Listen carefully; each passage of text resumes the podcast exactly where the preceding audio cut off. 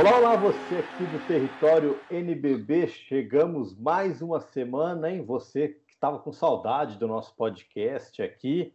Voltamos para a conclusão, para finalizar e fechar essa belíssima temporada do NBB. Infelizmente, né, nós sabemos que não, não houve aquela conclusão que todos nós gostaríamos por motivos maiores, por conta da pandemia do coronavírus, mas tivemos a festa dos melhores do ano com uma belíssima é, atuação de jogadores, patrocinadores e todo mundo que esteve envolvido nesse ambiente da festa. Ao meu lado hoje, ele, Bruno Lohans, para comentar sobre os prêmios.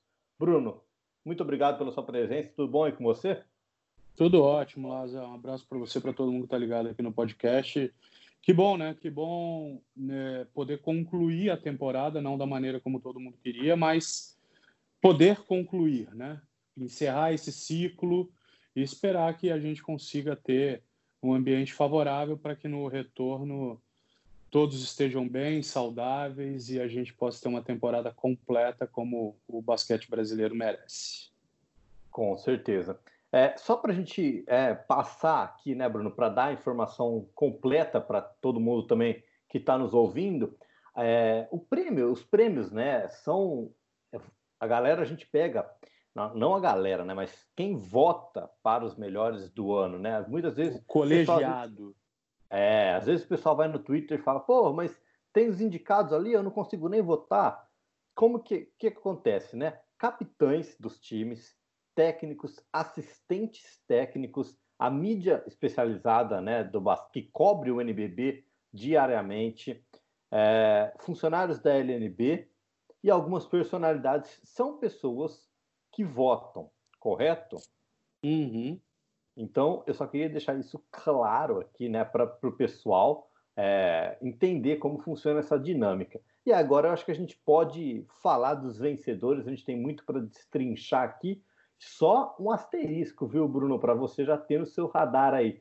Jorginho quebrou recorde na noite de sexta-feira, onde ele venceu cinco troféus, né? Porque Marcelinho Machado tinha vencido quatro, acho que 2012, se eu não me engano, e aí o Jorginho veio para desbancar aí essa. Passou o rodo. Passou o rodo, levou tudo que tinha direito e mais um pouco ainda na festa oferecida pela Budweiser, né? Grande parceiro também do NBB. Bom, para a gente começar, então, Bruno, vamos, Bora, vamos aos prêmios aqui, ó. Eu vou passar primeiro um, coletivo. Né? Vamos falar de, de, prêmios individuais, que prêmios que já estavam ali. Se você entrasse no nosso site lnb.com.br, você já tinha a resposta, né? Flamengo, o Bruno, oferecido pela Pelas Tubos, que englobou todos os prêmios de defesa, o Flamengo teve a equipe de melhor defesa com média de 77,5 13 pontos sofridos por jogo. Tem muito dedo do Gustavo nisso também, né? Tá louco, demais. Eu acho que é um dos prêmios que todos os técnicos mais almejam, né? Porque sabe que o ataque vai muito no talento, né? Você tem a desenvoltura, você tem o talento, a individualidade dos seus atletas jogando dentro de um sistema estabelecido. Agora, ter, um, ter a melhor defesa do campeonato é sem dúvida fruto de muito trabalho, muita organização, né? Muito sistema de cobertura, um sincronismo perfeito entre as peças. É um prêmio que, sem dúvida nenhuma, envaidece qualquer técnico e também os jogadores. Com certeza. Agora, por outro lado, né, você falou que o ataque aí tem sempre muitos talentos. A equipe de melhor ataque do NBB foi o São Paulo, né, com 88,7 pontos por jogo. E eu repito a mesma pergunta que eu fiz para você. Tem dedo do Mortari nesse ataque de São Paulo leve e solto aí? Tem, claro que tem. Descendo a ladeira o tempo inteiro, um time jogando em transição o tempo inteiro e com, um, e com peças muito fortes ofensivas, né? Léo Mendo numa temporada brilhante, Jefferson com bola de três, Jorginho, dono do campeonato, os pivôs Renan, Murilo, é, muitos caras importantes, Chamel numa temporada absurda também veteraníssimo, mas ainda assim com desempenho monumental. Era um time que era muito difícil de ser marcado, porque você dobrava de um lado e ia sobrar alguém do outro para chutar e com aproveitamento. Então, tem muito dedo no Mortari em permitir que todos se sentissem à vontade para atacar. O sistema era feito para privilegiar o Jorginho por ser o armador com mais tempo com a bola na mão. mas sem dúvida nenhuma, todo mundo tinha liberdade total para atacar e isso daí ficou refletido nos números. Com certeza. E a gente via, né, Bruno? Por mais que você falou assim, é, o Jorginho, cara que estava ali flertando com o triplo-duplo constantemente nos jogos, é, é, um cara que fazia o time rodar, né? Se você for deixar a Mel com o Léo, né? Tanto, tanto é que, assim, por exemplo, o Léo Mendel já, já fez a sua despedida, né? E vai jogar na Liga Espanhola, né? Na CB, já tá lá. Inclusive, já foi apresentado. Foi no, no Fenabrado. Então, assim, é, mostra todo esse, esse desenvolvimento também dos jogadores. Agora, equipe fair play, tivemos também esse prêmio, né? Que a gente sempre tem. É aquela equipe que comete menos faltas técnicas, a equipe que vai menos para julgamento, aquela equipe que se comporta no campeonato. Bruno, Pato Basquete venceu. É aquilo que eu brinquei na, na live no Twitter. Né? Eu falei que o Pato chegou esse ano, chegou quietinho, né? Não vai discutir tanto com o juiz, vai ficar ali só para conhecer o, os movimentos. Agora, na próxima temporada, o Pato já vem para brigar mais forte, com toda certeza. Outros prêmios também, Bruno, na nossa noite, a gente teve o melhor trio de arbitragem, né? Cristiano Maranhão, André, Andréia Regina e o Fabiano Uber, que venceram. Cristiano Maranhão, melhor árbitro também, né? Cara experiente, final de Olimpíada, final de Copa do Mundo. Não tem nem Cristiano Maranhão, melhor árbitro pela octagésima vez, né? É. Esse, esse Monstruoso, tá... Maranhão. Pô, a equipe de arbitragem é, é, muito legal esse prêmio, porque é um pessoal que, que sofre muito, cara. É difícil demais arbitrar o basquete, apitar basquete, cara. É muito contato, uh, tem muita. São muitos caras grandes, você tem sua visão bloqueada muitas vezes pelos próprios bloqueios dos jogadores, exatamente para esconder o contato, cara. Então é, é, algo que tem que ser enaltecido o tempo inteiro. O, o trabalho da arbitragem no, no, NBB é muito bom e muitas vezes a gente até pontuou isso em algumas transmissões, né? Trabalho educativo também dos árbitros, Sim. né? Os árbitros conversando com os atletas, explicando quais seriam os critérios para aquele jogo, quais os critérios que aquela arbitragem gostaria de utilizar para que todo mundo tivesse ciente e conseguisse respeitar todos esses critérios para levar o jogo da maneira mais correta possível. Só um negocinho que você falou do Pato, esse prêmio de fair play é ainda mais legal para a equipe do Pato Basquete, porque é a equipe que mais perdeu, cara. E é difícil perder. É, difícil é. você você receber pancada e ficar quieto, não reagir. É, e não reagir, que eu digo, muitas vezes é extravasando sua, a sua frustração, reclamando, porque você está insatisfeito com o teu desempenho. Então, acho que esse prêmio tem um valor ainda mais especial e bonito para a galera lá de Pato Branco por isso, porque assim, pô, eles sofreram muito no campeonato e ainda assim mantiveram, mantiveram a disciplina. Isso daí deve sim, sem dúvida nenhuma, ser enaltecido, Lázaro. Com certeza. Agora, Bruno, os prêmios individuais também, né? Vamos passar. Depois, esses prêmios que eu estou falando dos individuais são prêmios que não tiveram indicação, né? Esses prêmios são, obviamente, puramente por estatística. Os vale coletivos. Lembrar, isso, os coletivos e os individuais é, que a gente vai passar agora também por estatística, né? Vale lembrar que Sim. os jogadores, para estarem aptos a essas categorias, tem que ter 50% mais um jogo da, da, equipe, né? Então, se o time Para que eles sejam elegíveis aos prêmios, você tem que ter disputado metade do campeonato mais um jogo. Perfeito. Se o time fez 20 jogos, o, o, o atleta tem que ter jogado no mínimo 11 jogos para estar tá elegível para essas categorias.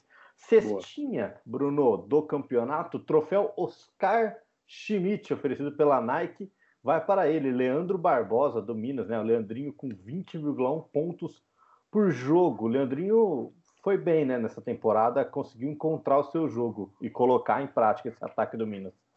É, e ainda assim não foi, não foi um ano de Leandrinho, né? Não foi um ano brilhante, absurdo, como a gente já viu em outras temporadas, mas ele é, é um pontuador nato, né, cara? Um cara de volume, né? Então, mesmo ainda, volta e meia com lesão, tendo que ficar fora de alguns jogos, sem encontrar o seu ritmo perfeito, isso daí atrapalhou o Leandrinho atrapalhou o Minas, sem dúvida nenhuma.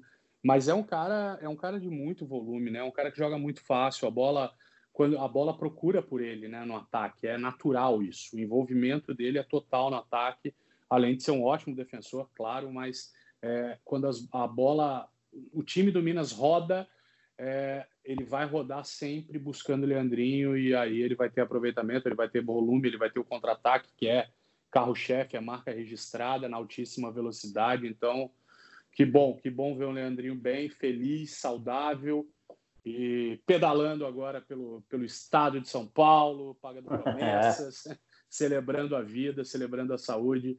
Que é isso que o Leandrinho precisa, cara. O Leandrinho precisa estar feliz e precisa estar saudável. Se ele estiver feliz e saudável, e que bom que ele está, a gente ainda vai poder desfrutar do basquete dele por mais algum tempo, que é um grande prazer.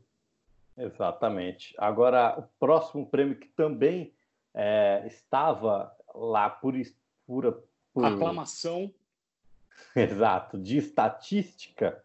Agora é o prêmio de líder de assistência. Pepo Vidal da Unifacisa, 7,8 assistências por jogo. O Pepo Pimentinha ficou com uma assistência na frente. Ó, é, esse, esse fato foi muito legal. Pepe Pimentinha teve uma assistência a mais que o Balbi no Flamengo.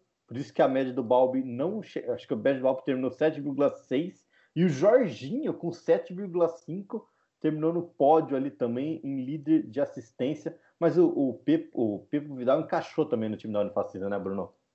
Sim, sim, encaixou muito, cara. Uma característica diferente do Nate Barnes. Barnes é um cara mais pontuador, de botar ritmo, de botar, acelerar o time. O Pepo já vinha para cadenciar o jogo, para buscar o jogo dentro do sistema do filé, o técnico da Unifacisa. Então, é um cara, um cara diferente, é um cara que não vai ter, ele não vai conseguir se destacar tanto na pontuação. Ele tem, ele tem uma deficiência física que ele compensa com muita entrega. Ele é menor, ele é pequeno, perto do, dos alas e dos pivôs, então ele vai ele vai conseguir agredir menos a cesta lá dentro, então ele vai fazer os outros jogarem, mas corta com muita velocidade, tem uma visão muito privilegiada da quadra, um cara que, que certamente assim a gente consegue perceber, perceber de maneira clara a satisfação dele em servir, ao servir os companheiros, né? Exatamente. Mas é, ficou, é interessante essa briga, né? De Pepo, Balbi e Jorginho. Só os nomes gigantes, né?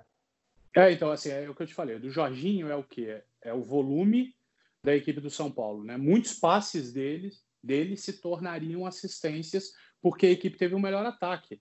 Então, é, isso daí faria, faria naturalmente o número de assistências da equipe e do Jorginho subirem. Não tem muito escape. O Balbi é o, é o mago, é o cara cerebral, é o cara que organiza a equipe, que gosta de ter a bola embaixo do braço para procurar o, o companheiro melhor posicionado, característica muito próxima do Pepo Vidal também. Então, isso daí explica esses três grandes comandantes que a gente teve no campeonato, além de muitos outros, né? De armador, assim, o campeonato é bem servido, né? Quando a gente pensa em talentos individuais, o campeonato é muito bem servido sempre. Sempre. Agora, líder em rebotes, oferecido pela Plastubos também.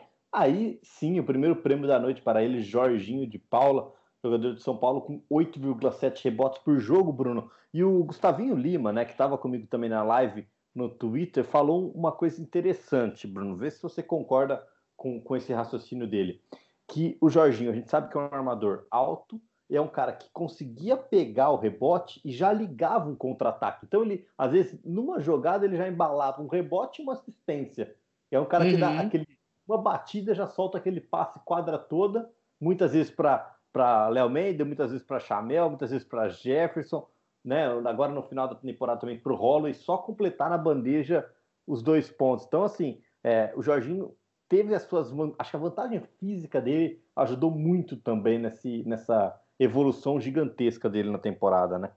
Eu não tenho a menor dúvida disso. Você pensa assim, os pivôs e laterais estão se bloqueando no box out para proteger o rebote. O Jorginho é o cara que vem de dentro, de fora para dentro para recolher esse rebote. E aí a diferença física que ele tem perante muitos laterais e, a, e todos os armadores faz com que ele chegue nesse bloqueio. Os pivôs abrem espaço, bloqueando os pivôs adversários, impedindo o rebote de ataque. Jorginho vem de fora para dentro para recolher esse rebote com a supremacia física dele perante os armadores adversários. E isso daí, como você falou, já vai disparar alguém, ele vai soltar em altíssima velocidade característica desse time do Mortari lá no São Paulo. Descer a ladeira sempre correndo, sempre com muita velocidade, e aí é rebote assistência, rebote assistência, e quando não dá, ele ainda corta e vai lá dentro. Então, a gente consegue é. explicar é. de maneira de maneira muito simples, por favor, não é, não é só isso, mas assim, usando, usando a, a linguagem mais simples possível, é isso, cara. Um pivô bloqueando o outro, um querendo rebote de defesa, o outro de ataque. Um lateral bloqueando o outro, um querendo rebote de defesa, o outro de ataque. O armador vem lá de fora, entra, a supremacia física do Jorginho vai fazer diferença, ele vai se impor e vai recolher o rebote. Exatamente. Agora, outro prêmio também que aí é, foi, acho que mostra também a evolução do jogador, foi o líder em tocos, né? Oferecido também pela Plastubos, João Vitor, jogador da Unifacisa com 1,5 tocos por jogo. É interessante, né, Bruno? A gente vê. Número é, bom, cara, expressivo. É, exatamente, que assim, você pega é, um toque e meio por jogo, o cara tem que é ter muito. todo jogo, pelo menos quase dois tocos ali. E o, o João Vitor é o jogador mais alto do campeonato e ele atrapalha muito, né? Quando você tá ali embaixo do, do garrafão com seus 2,15 metros e 15, cara levanta a mão, já atrapalha. Então, assim, o João Vitor, que teve uma, é, fez uma base, né? Passou toda a sua, a sua LDB ali no Flamengo. Aí, o ano passado, ele teve o desafio de jogar no São Paulo uma Liga Ouro, mostrou um crescimento, e aí o Filé deu uma chance para ele ser o principal pivô da Unifacisa, também mostra a evolução do jogador, né? Ah, é um cara de um potencial físico também brutal e com uma inteligência boa. O toco, né, Lázaro, a gente pensa muito na, na diferença de altura, na imposição física, mas é um movimento, é um fundamento que exige muita leitura também, porque você Sim. muitas vezes não dá o toco exatamente no cara em que você está marcando. O toco muitas vezes vem numa cobertura. Então, você vai pegar o lado contrário e aí você vai na ajuda e aí suja o toco. Então, isso daí mostra muito do que? Do, do time bem treinado, sincronizado na defesa e de alguém inteligente para perceber que o seu companheiro vai ser batido ou foi batido e você corre na ajuda para socorrê-lo e aí usa sim a diferença de altura, sua, o seu tempo de bola. Então, é um fundamento muito mais. A gente pensa muito no, no lado atlético de um toco, mas existe Exato. também uma leitura, uma parte tática muito importante para o cara ser bom também em tocos, né? Então mostra mostra um momento, o campeonato muito legal que fez. O, Ju, o João Vitor é, é, um campeonato muito bacana, muito importante, se firmando de cenário. Não é mais só aquele cara que a gente olha com potencial, ah, ele é muito grande, então vamos torcer para ele jogar bem. Não, ele é muito grande, já está jogando muito bem, já é a segunda temporada. Como você falou, a temporada na Liga Ouro com São Paulo tinha sido muito boa, e agora mais uma temporada espetacular com a equipe do Unifacisa. Exatamente. Bom, agora líder em eficiência, né? A gente já falou, o MVP aí, líder em eficiência do campeonato também, Jorginho, 24,1 de eficiência por jogo. É, é, isso mostra a constante dele, né, Bruno? O cara que, para ter, para ser bem eficiente, o cara tem que ser regular aí em quase todo o campeonato, e foi o que o Jorginho fez, né? Foi muito legal no final também é, a declaração do, do Jorginho, né? Falando que os últimos três anos da vida dele foram bem agitados, né? Que ele teve uma dificuldade de consolidar como jogador profissional, que ele ganhou o prêmio de jogador que mais evoluiu na temporada 2016-2017.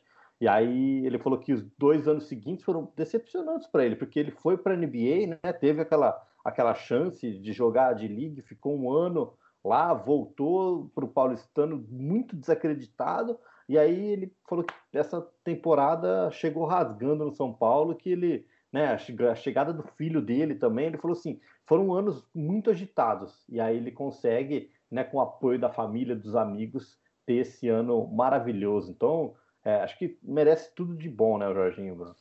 Muito, muito, não, não tem dúvida disso. Assim, a gente pode mais algo, algo importante assim a rotação do São Paulo era uma rotação menor, o Mortari utilizava menos jogadores, jogava com sete, basicamente. Sete, oito no máximo na sua rotação. Isso daí faria, fazia com que os jogadores titulares permanecessem muito tempo em quadra. E aí esse número de eficiência, muita gente pode falar, ah, o Jorginho passava muito tempo na quadra, é, é, então a chance dele ter um número maior na eficiência era, era, era quase óbvio. Não, cara, mas a gente está falando do armador do time, é o cara que tem a bola nas mãos a maior parte do tempo. O número de erros dele também subiria com isso. Então, ainda assim, permanecendo tanto tempo em quadra, comandando a equipe, tendo a bola na mão o tempo inteiro, ter número reduzido de erros para manter a sua eficiência. Eficiência é a soma e subtração de acertos e erros em todos os fundamentos. Então, não adianta, é um número é um número implacável. O erro é descontado e faz diferença na soma final. Então, isso daí mostra realmente o campeonato exuberante que ele fez. Com toda certeza, é mais um prêmio aí para sua conta, né, desse, desse domínio. Agora a gente vai, vai chegar. Os prêmios vão para casa do Jorginho de caminhão, é isso? É, então, a gente até brincou, né? Porque a Giovana falou ainda na live para ele. Falou, Jorginho, já, já, já, colocou a prateleira nova no armário? Porque não vai ter, é, não vai ter espaço, né? Não vai ter espaço. Prêmios, é. Adicionar uma, uma prateleira nova aí. Agora, os prêmios que houveram indicações e também foram votados, né? Então, o Jorginho venceu mais uma vez o prêmio de jogador que mais evoluiu. Obviamente, né, Bruno? Assim, é, ele, tá, ele tinha que concorrer nessa categoria, pelo tanto que ele, ele citou também. Ele vinha de uma, uma temporada que não foi o esperado dele no Paulistano na temporada passada, mas ele deu esse salto, então ele tinha que estar tá concorrendo ao jogador que mais evoluiu por motivos óbvios, né? E venceu também por, por isso que a gente acabou de citar.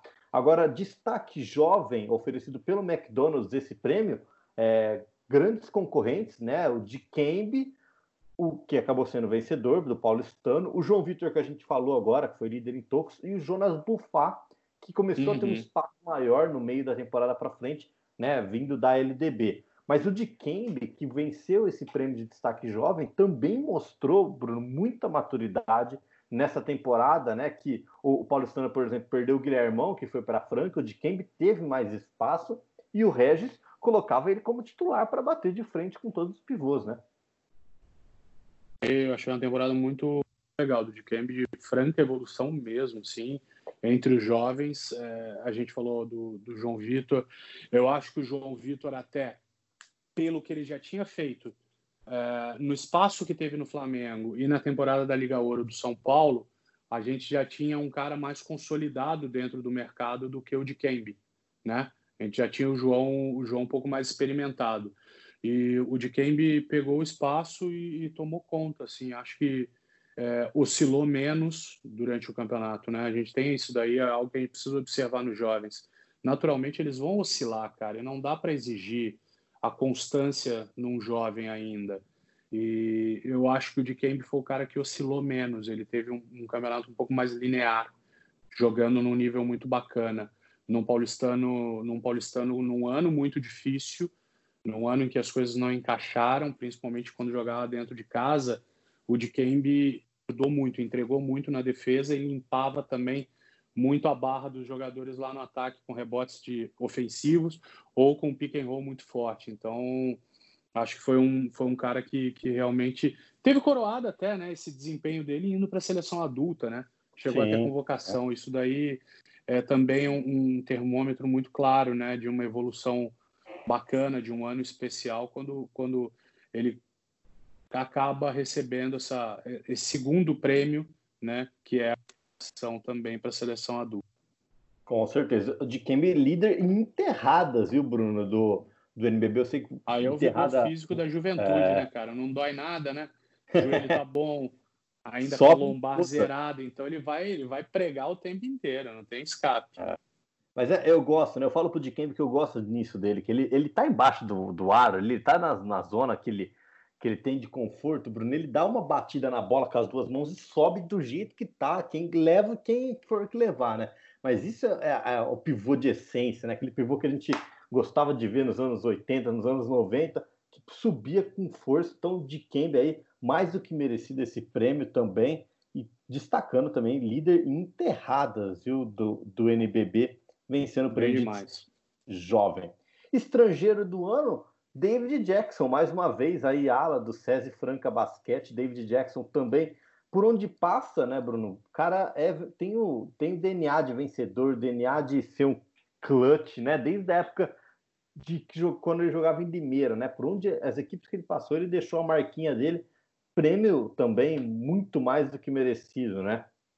Sim, sem dúvida. Um cara que é muito importante, que erra pouco e que um estrangeiro em que, que joga dentro do sistema, que não busca só individualismo, ele ainda tenta se manter se manter unido à equipe, ele não joga só cavando números como a gente tem muitas vezes, né? Estrangeiros, a gente sabe que os caras muitas vezes não, não têm a ligação, o vínculo mesmo com as equipes que defendem, eles estão ali trabalhando de maneira profissional, evidente, mas não tem aquele vínculo, não cria aquele laço. E o David Jackson já há tantas temporadas no Brasil vem mostrando, vem mostrando ser um cara muito muito participativo dentro da equipe, né? Então não força, não quer a bola na mão o tempo inteiro. Num time como o Franca que tinha tantas armas, ele sabia esperar o jogo virar para ele. Quando o jogo virava para ele, ele mantinha aproveitamento, sempre jogando um basquete, um basquete muito eficiente, cara, muito eficiente. Você vê o David Jackson errar pouquíssimo. Isso daí, só olhar os números, o aproveitamento dele de lance livre é, é. brutal, é assustador. Então, é um cara que, que é sempre muito constante dentro do campeonato. Mais de 90% aí pro. Mais de 90%. Pro, é, no lance livre, é absurdo. Agora, o prêmio de sexto homem também, que se destacou muito, Léo Demetrio do Flamengo, Bruno né? Uma passagem. O Léo, a gente fala que se destacou muito na LDB pelo time do Minas, teve a oportunidade, obviamente, também no time adulto, foi jogar na Europa, né? Jogou por dois anos na, na Espanha, e aí ele volta com é, uma responsabilidade de ser o sexto jogador do Gustavo, né? É, uhum. Como a gente já falou muito aqui do Gustavinho, de tudo, tudo que passa, a, essa confiança do, que o Léo conquistou pelo, com o Gustavo, é, ele muitas vezes fechava os jogos do Flamengo, né? Então, prêmio também entregue assim nas melhores mãos possíveis, né? Sem dúvida. Cara de, de... também é, evolução tática, leitura de jogo, boa percepção e atleticismo, né? Força física, consciência corporal, cara que mata a bola de fora, mas também vai cortar e vai lá dentro para enterrar na cabeça de qualquer um dentro do campeonato. É, então é um cara que ajuda demais, demais, demais, demais, demais. Faz muita diferença no time. A hora que você tem alguém que você sabe que está no teu banco e que vai mudar o ritmo do jogo. Então, poxa, é um cara que se torna muito útil. Um cara que pode jogar praticamente três posições na quadra. Ele pode jogar posição 3, posição 4 e até numa, numa posição 5, dependendo de quem ele estiver defendendo. Então, é um cara que ajuda muito, sem dúvida, na equipe. Exatamente. Eu não tenho dúvida de que o Léo tem tem a crescer cada ano que passa aí. Agora, prêmio de técnico do ano, Bruno, oferecido pela Unisal pela primeira vez, depois de sete vezes sendo indicados, Jorge Guerra, o Guerrinha, vence como o melhor técnico pelo Mogi das Cruzes. O que, que o Guerrinha fez nessa temporada não está escrita, né, Bruno? Também. Eu acho cara que o que, conseguiu... que o Guerrinha não fez, né? É, eu acho que só é faltou isso. ele jogar mesmo, né? Faltou ele armar o time, porque pegar o uniforme para quadra. O resto ele, ele e Cadum poderiam ter armado a equipe quando eles ficaram sem sem Alexei e Fulvio, né? Mas brincadeiras à parte, um trabalho brilhante, temporada de orçamento reduzido para Mogi, sem patrocinador master, mas ainda mantendo uma equipe competitiva e competitiva graças à mobilização que o Guerrinha gerava naquele grupo, a paixão daquele time em quadra era espelho da paixão do seu comandante fora dela. Então, um prêmio em que não cabe nenhum detrimento ao Léo, ao Gustavinho ou a qualquer outro técnico do campeonato, mas acho que está bem entregue e, e, que sirva de incentivo, né? Para que Mogi, com, já com algumas baixas no seu elenco, consiga ter apoio do comércio, dos empresários locais da região, para que possa voltar no final do ano, quando reiniciar a nova temporada, com uma equipe bacana e competitiva, porque se derem isso ao Guerrinha, ele vai entregar desempenho. Então, um prêmio, um prêmio merecidíssimo também. Com toda certeza. Tudo que ele fez, né? Disputando Champions também, chegou até onde chegou de bater de frente com o São Lourenço, que é o atual, era o atual campeão da Liga das Américas, né? Então, é muito Pô, merecido tá esse, esse trabalho que o Guerrinha fez. Agora, o prêmio Defensor do Ano, oferecido pelas Plastubos, a gente até brincou, né? Devia trocar o nome já, devia ser, como vocês falaram na live, Bruno, aquele dia, né? Prêmio Alex Garcia de Defesa. Cara, nove vezes melhor defensor do ano, não tem nem o que falar não, tem que, tem que tirar o Alex da brincadeira. Bota o nome dele e não deixa ele concorrer mais. Pronto. Simples, porque não dá. O homem, assim, o Alex é um exemplo de caráter, um exemplo de profissionalismo, é um cara que chega aos 39. 40, e... fez 40. 40, fez 40, 40 já, né? É, fez 40 agora no começo do ano. Então, assim, um cara que chega com lesões graves, recentes, né? Há um ano e meio, mais ou menos, menos de dois anos, uma lesão de cruzado lá em Bauru ainda, e o cara se apresenta na forma em que ele se apresenta, que fez a Copa do Mundo, que fez com a seleção brasileira, e que depois volta praticamente sem descanso e descarrega toda a sua energia no Minas. É, é um exemplo. É um exemplo. Para quem nos ouve e, e é mais jovem e pensa em jogar basquete um dia, é daqueles caras que você pode tranquilamente pegar e falar assim: eu quero ser que nem o Alex. Se você conseguir, é porque você atingiu a excelência, você atingiu o mais alto nível nesse jogo. Exatamente. Agora, já que a gente está falando de defesa, pela primeira vez, Bruno, tivemos a equipe de defesa do campeonato Pô, também demais pela, pela Plastubos e, e é legal, né? Porque assim, a gente coroa a, o melhor time, todo mundo a gente fala, monta o quinteto ideal, mas tem que ter uma equipe de defesa. Henrique claro. Coelho, do Botafogo, Danilo Fusaro, do Mogi, e os três que estavam concorrendo ao prêmio de melhor defensor do ano: Jimmy do Franca, Alex Garcia do Minas e Rafael Mineiro do Flamengo. Jogando aí com quatro abertos, o Alex dá para cair até na de ala pivô nesse time aí, hein? Ah, time bom, cara, time chato. Eu queria é. esse time aí com a minha camisa aí. Bruno Lohance Basquetebol Clube cairia bem demais, ia brigar lá em cima na tabela. É, caras de muita entrega, né? A defesa, antes de mais nada, é, é, é, é a paixão por defender, né? Você tem que gostar de defender. É, muita gente pensa que realmente, né, que o, o, momento de descansar, de recuperar fôlego é na defesa. Não, não, não é lá que você vai descansar. Se você vai descansar, é no lado contrário do teu ataque e olhe lá, porque você ainda precisa se movimentar sem a bola. Então, é, é muita entrega, muita vontade também, muita disciplina para seguir a tática, para seguir os movimentos, para ter sincronismo nas rotações, nas coberturas. Então, isso daí, sem dúvida, faz uma diferença absurda no, no desempenho da equipe.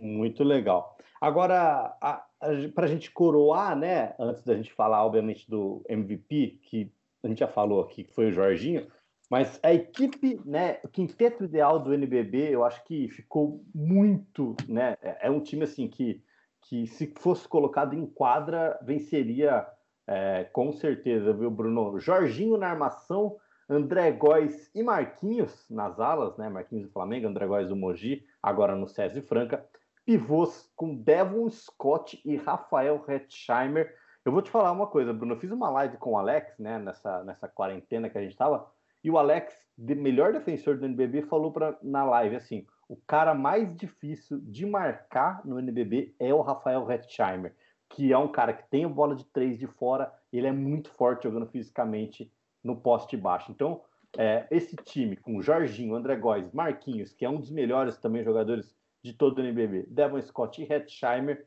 que, que quinteto, né? Ah, é time para 110 pontos por jogo. Se a gente falou do ataque do São Paulo com 88, né? Como o melhor é. ataque do campeonato, a gente pode botar 110 de média para esse time aí. Do, do Hetzheimer é, é isso, cara. Se você se você bota um cara grande para incomodá-lo, ele vai levar esse cara grande lá para fora e aí ele vai chutar. Se você é. tenta dobrar, ele vai lá dentro e aí ele vai na dobra, a hora que vier a dobra, ou ele vai para fal e cesta, jogando próximo do, do aro, ou ele vai soltar a bola para algum, algum companheiro matar equilibrado. Então, é, é, realmente deve ser muito difícil de marcar, além do tamanho, do espaço que ele ocupa, né, cara? É muito grande, é, é mais fácil saltar o Hetzheimer do que dar a volta, de tão grande que o homem é, porque é mais fácil pular ele, saltar, do que dar a volta nele inteiro. De... Ocupa muito espaço, cara. Isso daí faz uma diferença absurda. Além de tudo isso, do potencial físico, a inteligência, de saber, de ter a leitura de quem está o marcando e, perceber se é o melhor momento de levar para fora, levar para o perímetro e matar a bola dele de três, que tem um aproveitamento espetacular, ou de jogar lá dentro, machucando, cavando falta, prejudicando a defesa do time adversário. Então, quem sou eu para discordar do Alex, né? Com certeza. Agora, Bruno, e o King of the Season, né? O MVP do NBB para fechar esses prêmios, para fechar a noite de festa. Como você falou, rapelou todos os prêmios que possíveis, cinco troféus para ele. Jorginho, o melhor jogador do NBB 2019-2020, incontestável, né, Bruno? Você diria? Incontestável, incontestável. Até na live de quarta-feira eu falei do André, do André Góes, fiz uma, foi um voto menção, porque eu já imaginava, eu não conhecia ainda os vencedores do prêmio, quando a gente fez a live na quarta-feira, né? Os, os, vencedores ainda estavam com seus nomes mantidos em segredo, mas eu fiz uma menção, homenagem ao André por toda, por tudo que ele fez em Mogi, por todas as dificuldades que a gente já falou e inúmeras lesões e a entrega daqueles caras, a paixão deles pelo jogo, a mobilização feita pelo Guerrinha. Mas assim é incontestável você falar do Jorginho, né, cara? Um cara que que realmente pega o campeonato e muda o nível dele dentro de um campeonato muito equilibrado.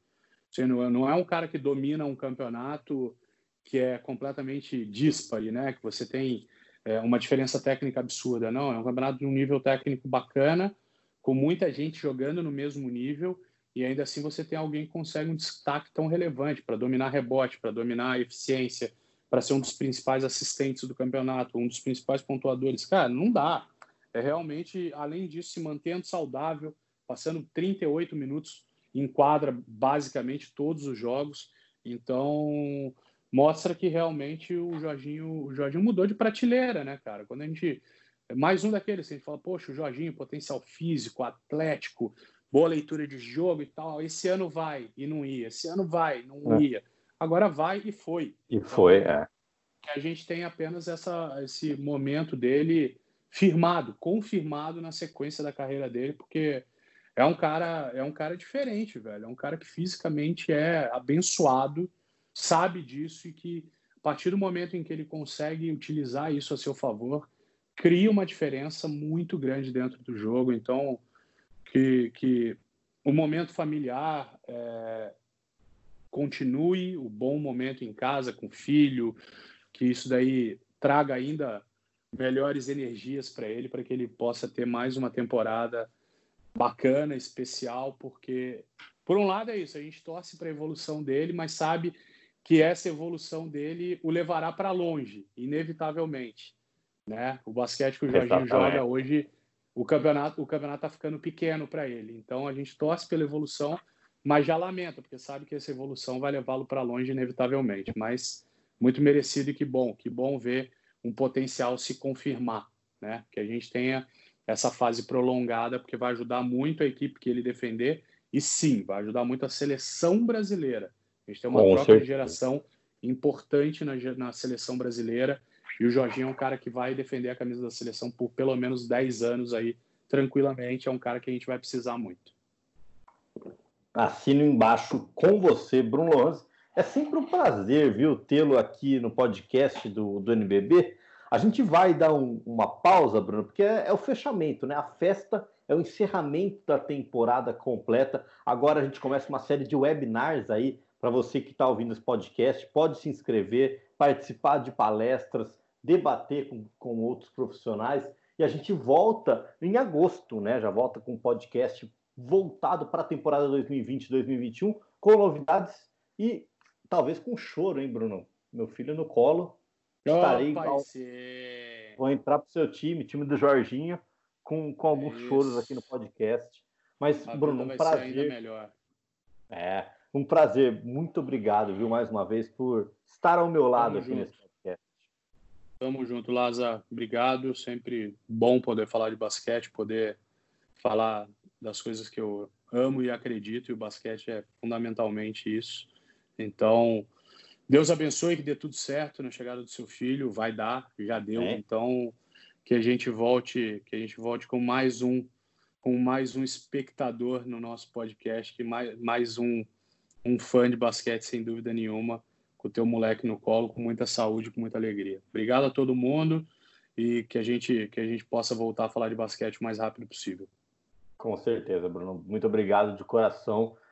Isso, pessoal. Essa foi. A gente fechou a temporada 2019-2020 do NBB com a premiação, com a festa dos melhores do ano. A gente volta daqui um mês, mais ou menos, Bruno. A gente volta e estaremos a todo vapor já para a próxima temporada.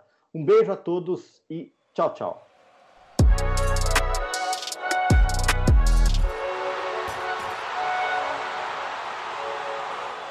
O NBB Caixa é uma competição organizada pela Liga Nacional de Basquete em parceria com a NBA e com os patrocínios oficiais da Budweiser, Infraero, Nike e Penalty, e os apoios de Unisal e Pátria Amada Brasil, Governo Federal.